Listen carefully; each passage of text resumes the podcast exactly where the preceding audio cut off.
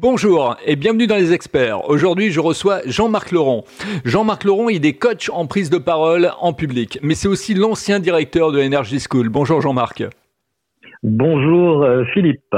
Peux-tu nous parler de ton parcours pour commencer?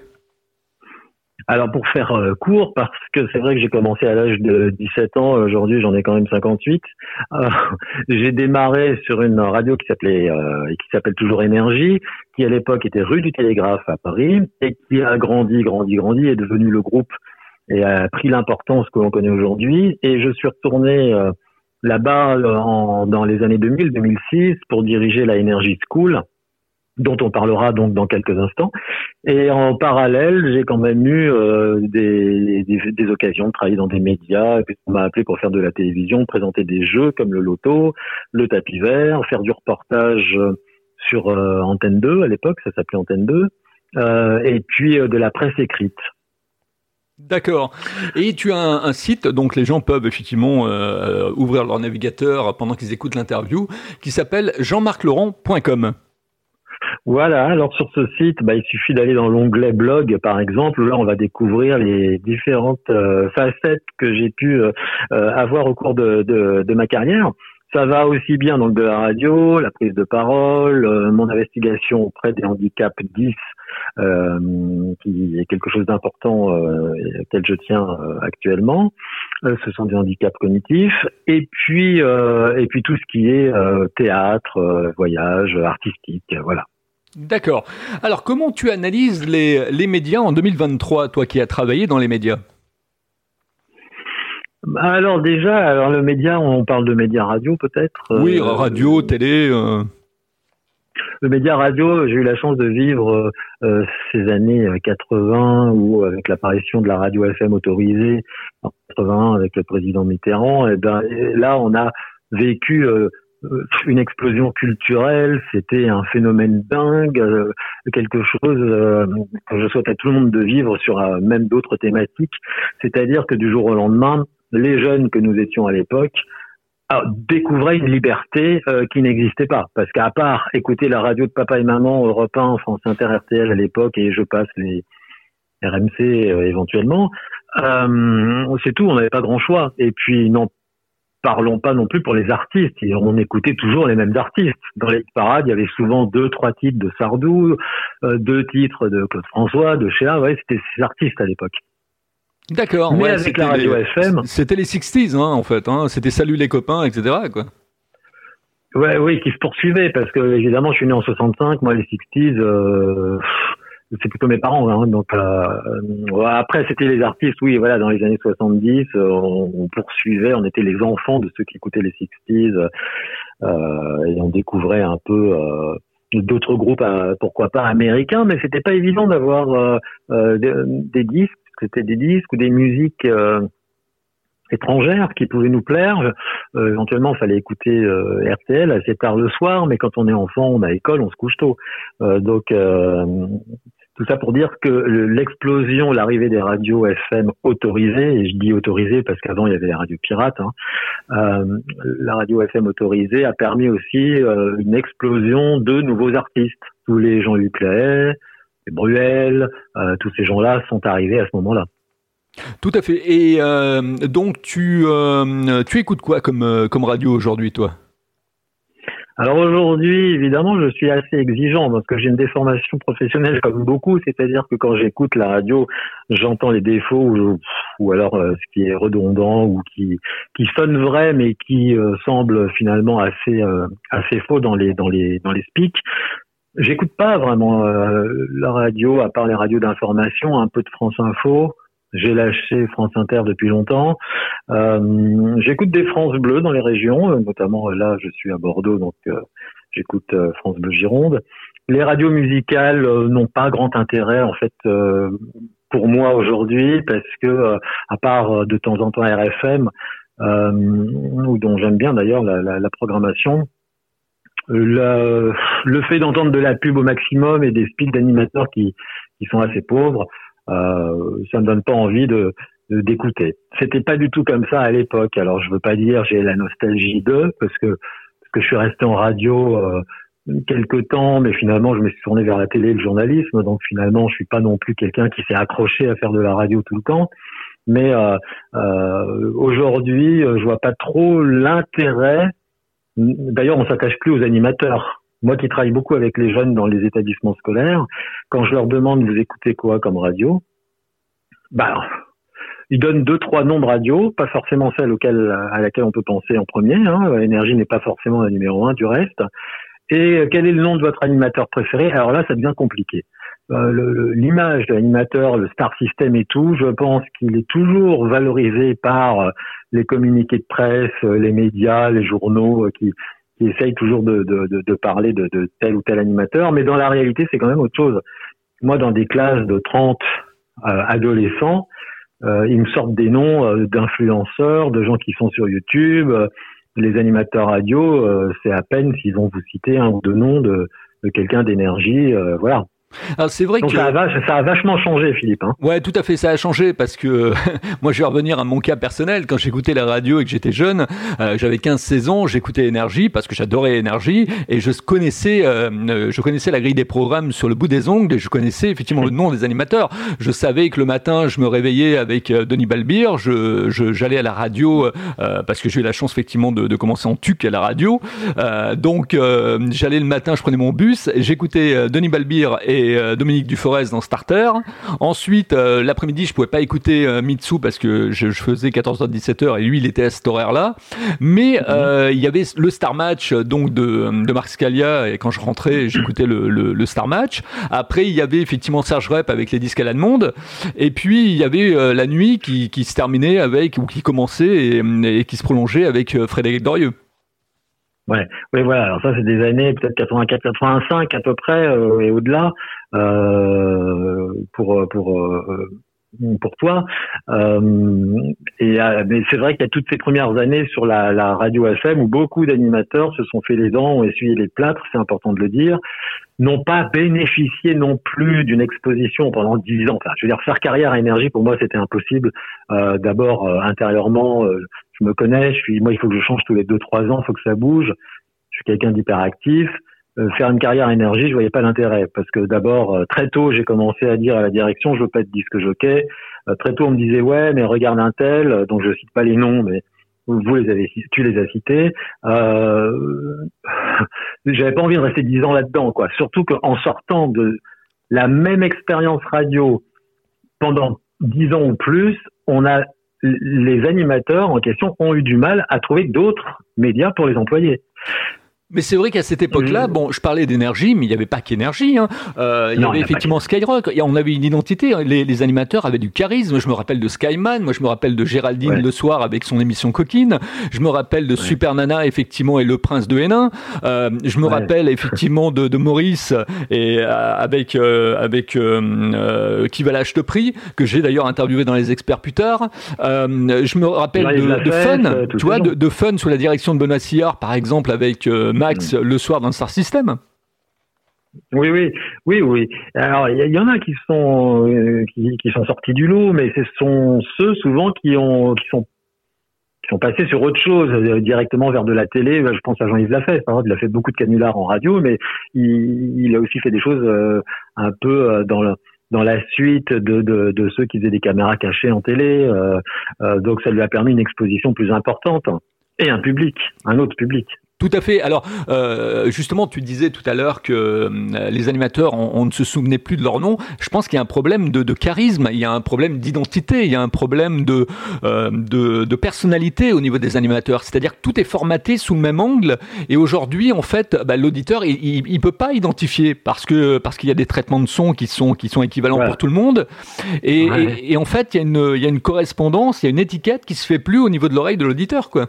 Exactement. Alors avant, on disait, euh, et pendant des années, on a dit jusqu'on va dire dans les années peut-être 90, même 95, la voix c'est magique. Une voix en radio, on ferme les yeux, ça peut faire euh, euh faire bander pour, mettre une expression un peu un peu mec quoi. Mais mais mais aujourd'hui, voilà, le traitement de texte étant là, quasiment les speaks étant les mêmes sur les radios musicales, en fait, c'est tout formaté les animateurs parlent de la même façon, on va savoir si c'est Philippe, Pierre, Jacques ou, euh, Nicolas, quoi.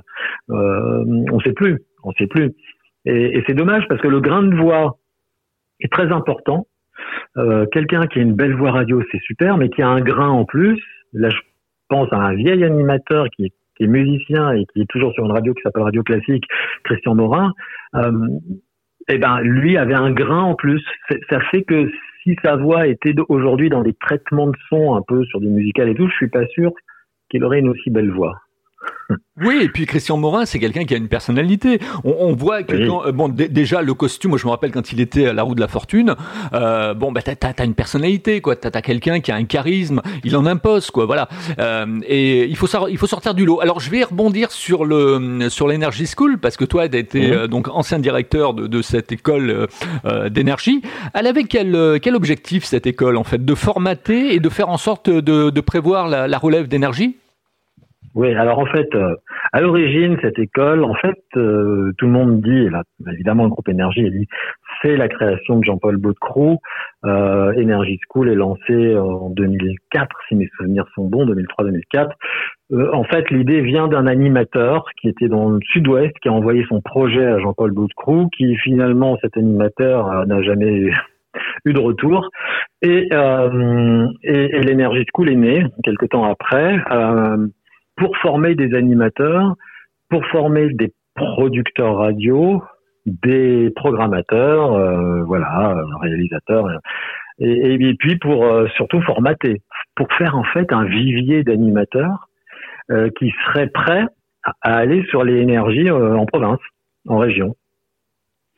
C'était tout bénef finalement pour la radio, en se disant, bah ils seront vraiment tels qu'on les souhaite, le profil comme ça, ils connaîtront la maison parce que c'était la maison mère à Paris euh, qu'on les formait. Euh, et puis après, on les met pour les meilleurs. Hein, on les met, euh, euh, je sais pas, en Bretagne, euh, dans la Creuse, enfin, je sais pas, dans le Sud-Est, sur des radios petites ou moyennes d'énergie pour commencer. Puis après, on les fait monter en nation s'il le faut. Alors évidemment, c'était le rêve pour ces jeunes parce qu'ils étaient captés par par casting. Et euh, ensuite, il y avait les sélections, des épreuves. Euh, c'était vraiment le gros truc. Il y avait un Tour de France hein, dans les plus grandes villes où euh, tous ceux qui rêvaient, qui avaient envie d'aller faire de la radio, se présentaient. On essayait de trouver des personnalités et on les prenait. donc, on en avait 35 qui montaient en finale sur 2000 qu'on voyait et on en gardait 10. Et ces 10, Philippe, je fais juste une parenthèse là, juste qu'il faudra couper. Si je parle trop, faut me le dire. Hein. non, non, non, non, non, non, c'est très bien, c'est très intéressant justement. Vas-y, vas-y, continue, continue. Ok. Et ces 10, eh bien, euh, passer des épreuves euh, face euh, à, à, moi et un jury euh, lorsque j'étais directeur donc, de Energy School sur Paris avec des épreuves plus compliquées, des speaks, des improvisations, des pannes d'antenne, un invité, on leur mettait parfois quelqu'un d'énergie qu'ils connaissaient, donc ça les impressionnait, on voyait comment ils se débrouillaient. Ces dix-là étaient des salariés pendant un an. Euh, je leur payais, quand je dis je, c'est, énergie, hein, évidemment, mais je veux dire, j'avais à disposition des appartements pour eux. Chacun avait un studio. Ça faisait 10 studios. Ils étaient logés à Boulogne, à Billancourt. C'est pas n'importe quelle euh, région de Paris, on va dire. Euh, ils étaient rémunérés. Et puis, euh, et puis, ils passaient leur temps, énergie, et voilà. Donc, le directeur pédagogique que j'étais a pris la suite de Marc Scalia, qui a été euh, sur les deux premières années euh, celui qui les a formatés surtout à faire de l'énergie en tant que, que disque jockey, euh, animateur énergie, quoi. Et puis à un moment donné, il a voulu s'occuper de, de Chéri FM, donc comme c'est le même groupe, eh bien il a fallu trouver un autre directeur. il y a eu quelques candidats, dont moi. J'ai été pris, j'en suis ravi, mais j'ai été pris parce que mon profil, non seulement venait d'énergie au départ et connaissait l'âme du, du, début, ce qui était hyper important parce qu'il faut transmettre l'histoire de la radio. Mhm. Et aussi parce que bah, j'étais assez journalistique dans la tête, j'étais passé à France Bleu, j'avais fait du reportage, j'avais fait de la télé, etc. Donc je pouvais leur ouvrir ce que Marc Scalia ne pouvait pas faire, des champs des possibles sur euh, sur d'autres euh, facettes du métier d'animateur. Et dans les 35 donc qui étaient en finale, combien effectivement ont été élus? 10. Par an. 10 étaient pris par session. Session égale, on va dire, une année scolaire. Quoi, hein. La session euh, passait de septembre à juin. Et euh, j'en avais 10. Et comme ça, d'une année sur l'autre, on refaisait encore des castings. On en reprenait euh, encore 35 et puis 10, voilà, etc., etc. Il y en a qui ont réussi à rester dans le groupe, qui ont fait du natio.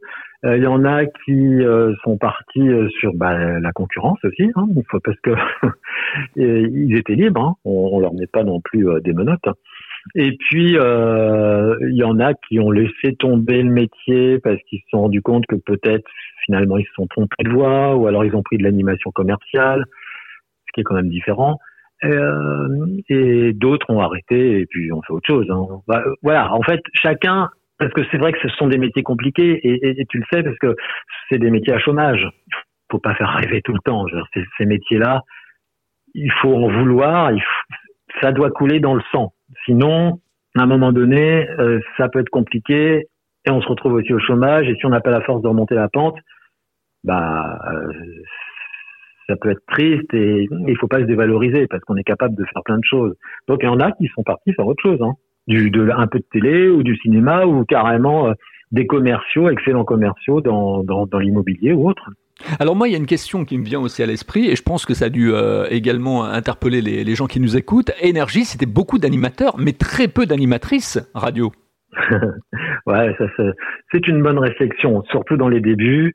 Euh, alors après, euh, que après maintenant il y en a hein, des animatrices. Euh, il y en avait déjà dans, en, 2004-2006 euh, des très très jolies voix, mais c'est vrai que c'était surtout les voix graves et masculines qui étaient présentes à l'antenne au départ, euh, Énergie avait toujours que des voix masculines. Et très rares ont été euh, les animatrices comme Catherine. Catherine qui était quelqu'un avec une voix bon euh, extraordinaire, euh, qui aimait beaucoup le rock, qui faisait surtout euh, la nuit. Mais Catherine, c'était avant que toi tu n'écoutes, je pense, puisque je pense que son nom te, te dit rien. Non, non, non. Ça Il y a eu quand même alors, il y a eu euh, Noël Bréham, qui elle est partie après à France Inter et a fait une émission sur le jardinage euh, sur la 5. Ouais, me dit plus euh, déjà, ouais. Ouais, bah oui, forcément. Après, il y a la télé, la médiatisation, etc. Il y a eu qui Marie-Pierre, qui était une basketteuse ou une sportive, si mes souvenirs sont bons, bah, qui a fait un peu de radio, mais bon, après, on n'était pas payé à l'époque, hein. Donc, euh, fallait voir tout ça aussi, hein. Donc euh, beaucoup de gens, beaucoup de, quelques filles sont passées par là, mais c'est vrai qu'elles montaient pas en puissance au sein de, de la radio. Alors j'aimerais qu'on évoque également les, euh, les, web radios parce que euh, les web radios, moi j'ai commencé en 94, je crée ma première euh, radio digitale ou web radio, ça dépend du terme qu'on veut bien y poser, en 95. Donc je parle du, du concept en fait que bah, il y, a des, y a des pages web sur le web et que derrière il y a des gens qui font ces pages web. Donc l'idée m'est venue de pouvoir effectivement leur donner la parole déjà à l'époque et ensuite de m'adresser au webmaster.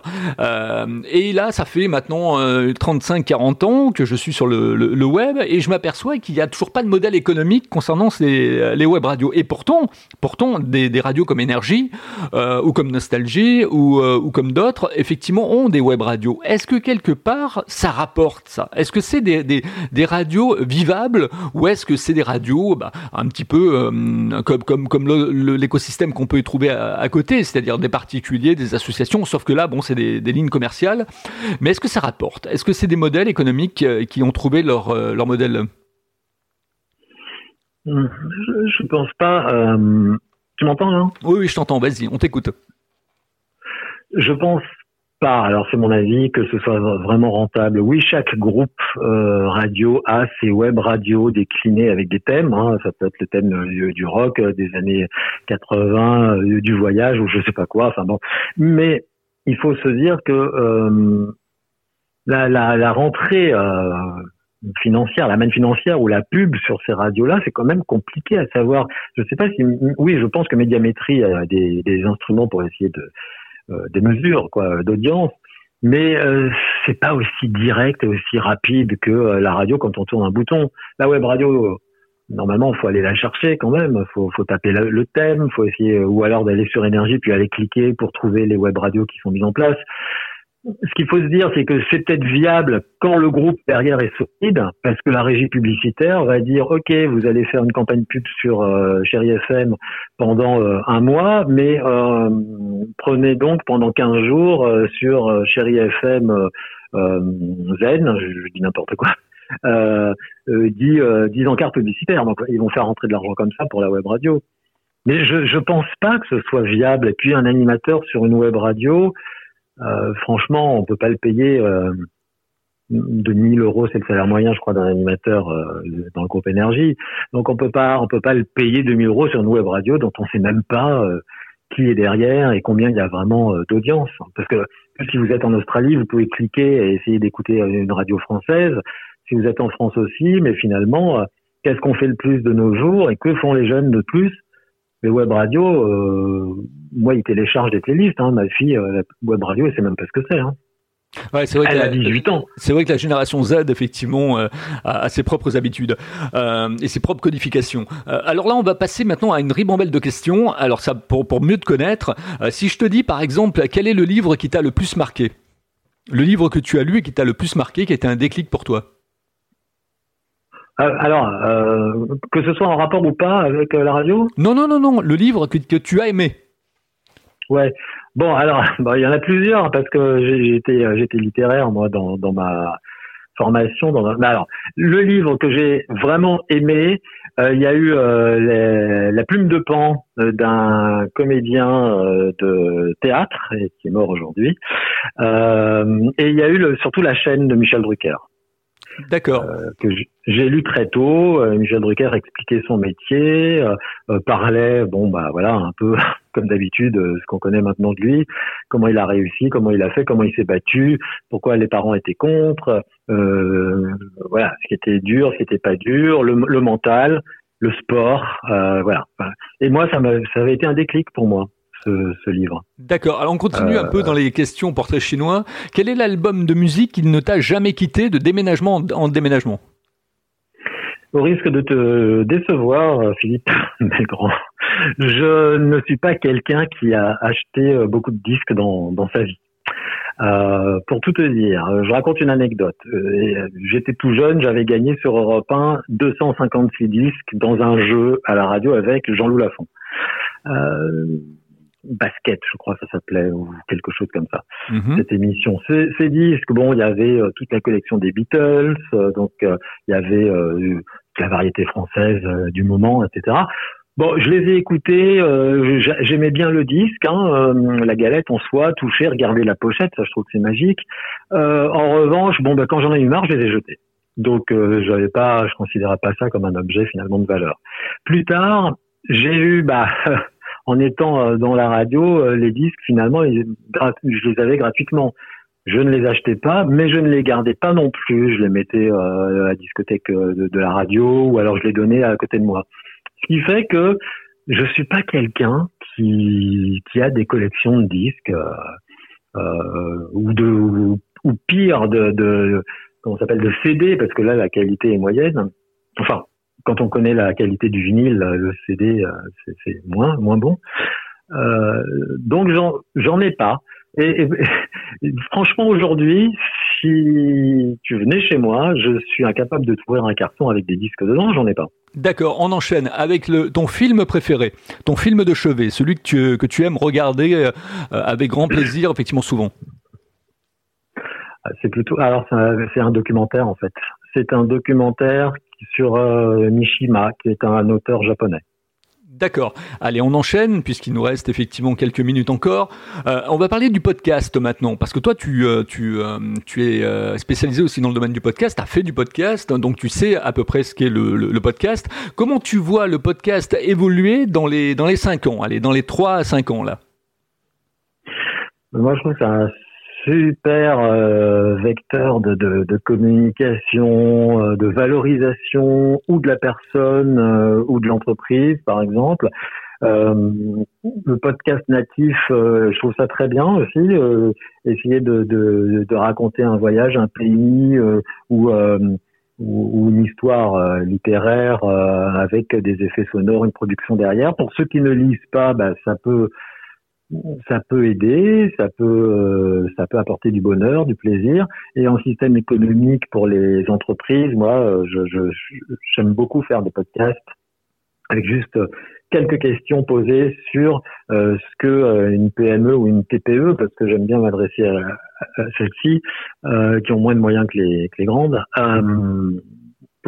pour pouvoir partager, qu'ils partagent sur tous les réseaux une information en B2B ou B2C. Quoi. D'accord. Quelles sont les, les, durées de podcast que tu, que tu affectionnes? C'est-à-dire, effectivement, pour toi, quelle est la bonne durée qui, qui est acceptable pour ton, pour ton temps, effectivement, et ta disponibilité? Eh ben, alors, ça dépend de quoi on parle, hein, parce que évidemment, euh, moi, le, la bonne durée euh, entre deux et trois minutes, je trouve qu'on peut dire beaucoup de choses entre deux et trois minutes. Ça, c'est mhm. grâce à la à la radio ou au journal télé. Hein, il suffit de regarder un reportage. Euh, rarement, il va dépasser les trois minutes. Hein, c'est déjà beaucoup. voilà, moi je trouve ça c'est un bon format. Maintenant, si on doit raconter la vie de quelqu'un, ben c'est ou trois minutes en cinq épisodes, hein, on fait une mini-série, ou alors on fait carrément euh, 7 ou 10 minutes sur un épisode, sur quelqu'un, sur, sur une histoire. Mais là, je trouve qu'on peut perdre son attention. Et le problème, c'est aussi le saucissonnage publicitaire qui peut venir.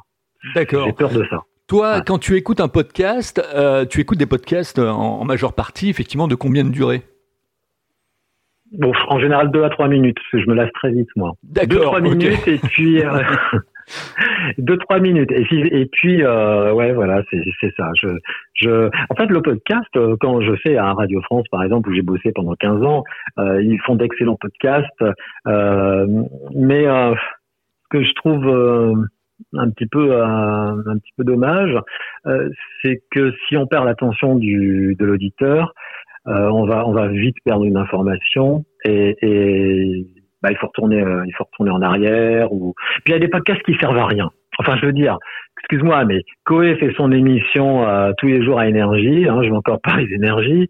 Qu'est-ce qu'on s'en fout de pouvoir écouter le podcast de Coé et qu'on a raté Coé quoi? Je veux dire, la Terre va pas s'arrêter de tourner. Autant faire autre chose que de reprendre un podcast de Coé euh, pour entendre ce qu'il a dit euh, l'après-midi même.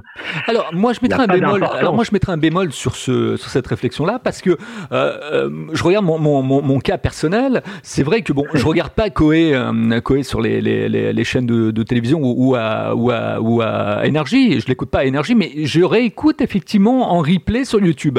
Et tu vois il y a plein de gens que je réécoute en, en replay sur YouTube. Donc le replay il y a d'ailleurs je, je crois qu'au niveau des statistiques il y a de plus en plus de gens qui écoutent le replay que le direct. C'est-à-dire qu'il y, a une, demande de plus en plus forte sur la réécoute.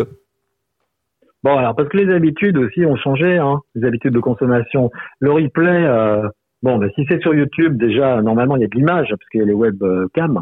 Donc, euh, on voit ce qui se passe un peu dans l'émission aussi, etc. Et puis, les gens peuvent euh, télécharger ça à la salle de bain, à la cuisine, peu importe. Voilà, il y a aussi ce côté-là. Euh, c'est que la personne, elle est libre. De, on lui impose pas d'écouter de 15h à 18h. Euh, si elle veut l'écouter à minuit, elle peut. Pour ça, je trouve ça très bien. Tout à fait. Et eh bien, on va conclure effectivement cette interview avec euh, Jean-Marc Laurent, qui est donc coach en prise de parole en public. Ça, c'est très pratique. Hein. C'est du média training. Ça permet effectivement de travailler sa voix. Ça permet de travailler la profondeur de sa voix, le souffle, la respiration, la dynamique, euh, les enchaînements. Une parenthèse, une parenthèse, Philippe, si je puis me permettre, parce que ça, je tiens vraiment, si ça peut passer, ça, ça serait génial. Oui. C'est juste que cette prise de parole, euh, pour le commun des mortels, oui, comme, euh, comme ça a été dit là, c'est très bien. Mais pour les personnes qui sont 7 millions en France et qui ont des handicaps invisibles qu'on appelle les DIS, dysphasiques, dyslexiques, dyspraxiques, etc., la prise de parole leur apporte beaucoup dans l'estime de soi et pour ne pas être déconnecté avec la société. Et quand on connaît ce milieu, euh, de toutes ces personnes touchées par les 10, on se dit mais mon Dieu, la société fait vraiment pas de cadeaux et voilà, il faut les aider. Eh ben en tout cas, euh, moi je te proposerais carrément d'entendre une personne qui est passée par toi, un, de tes élèves ou une de tes élèves, et pourquoi pas effectivement l'entendre dans les experts et qu'elle puisse nous donner effectivement le, bénéfice de, ce qu'elle a gagné euh, grâce justement au travail de qu'elle a fait avec toi. Bah, j'ai quelques contacts que je peux euh, te donner. Il n'y a pas de souci. Eh ben voilà, ça sera une bonne chose. Donc, euh, je vais te poser la question de fin de, des experts, puisqu'on arrive à, à, pile 29 minutes et 33 secondes. Comment tu trouves ma façon d'interviewer les gens, Jean-Marc? Alors là, je trouve qu'il faudrait que tu changes de métier. Non, non, c'est pas vrai. non, non. Je, bah, écoute, voilà, je trouve que c'est bien mené et en fait, tu sais exactement vers quoi tu veux aller. Donc on sent une montée un peu, euh, pas une pression, hein, mais une montée avec un intérêt de plus en plus euh, accrocheur euh, pour celui qui est interviewé. Et si on se remet à quelques années en arrière, admettons, j'aurais été élève à la Energy School, qu'est-ce que tu aurais pu dire effectivement, par exemple, sur ma voix? Parce que tu parlais de la voix, justement, l'identité de la voix, la tessiture de la voix, la personnalité de la voix. Là, j'aurais fait travailler peut-être le souffle, euh, le débit, peut-être euh, parfois être un peu moins rapide, mais après, on sait qu'au quotidien, on a un timing, il faut le respecter. Bon, euh, donc tout ça doit être. mais voilà, tous les jeunes que j'avais, c'était ça débit, respiration, sourire, ça, ça va. Il hein, n'y a pas de souci, Philippe, pour le sourire. Et, et, puis et puis après articulation et tout bon bah il n'y a, pas de problème parce que tu fais des podcasts depuis longtemps mais mais je faisais travailler ça, quoi. Et le sourire, il faut pas oublier une chose, c'est que c'est le pourboire de l'auditeur. Donc il faut sourire, il faut penser à sourire. C'est 20% de gagné sur la qualité de l'animation et, la, et le capital sympathie qui est ressenti. Comment on peut continuer à, discuter avec toi, Jean-Marc Laurent, euh, si on a été sensibilisé par tes propos dans les experts? Comment on peut effectivement continuer à, à faire le lien?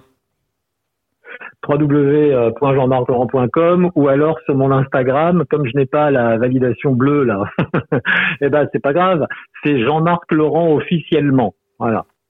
Eh ben, en tout cas, je te remercie d'être passé dans les experts. Je te souhaite bon vent, comme on dit en Bretagne, pour la suite, effectivement, de tes, de tes activités. Et puis qu'il y ait plein de gens, justement, qui trouvent euh, bah, une meilleure élocution grâce à, tes, euh, grâce à tes méthodes, à ton travail, à ton processus. Et je vous remercie, vous qui êtes derrière, donc, d'être euh, aussi fidèle tous les jours au niveau des experts, parce que je sais que vous réécoutez beaucoup les, les, les experts. Vous, vous partagez, vous en parlez à droite, vous en parlez à gauche. N'oubliez pas de mettre également 5 étoiles sur Apple Podcast la plateforme donc d'écoute de podcast. Ça m'aide beaucoup, ça permet de faire grandir le, podcast des experts et ça permet de le faire monter dans les classements. Et puis inscrivez-vous également, abonnez-vous en tout cas à la chaîne YouTube qui est la mienne sur euh, donc euh, la plateforme vidéo qui est le deuxième moteur de recherche, ne l'oublions pas. Merci, à très bientôt avec un nouvel invité dans les experts. Merci euh, Jean-Marc. Merci.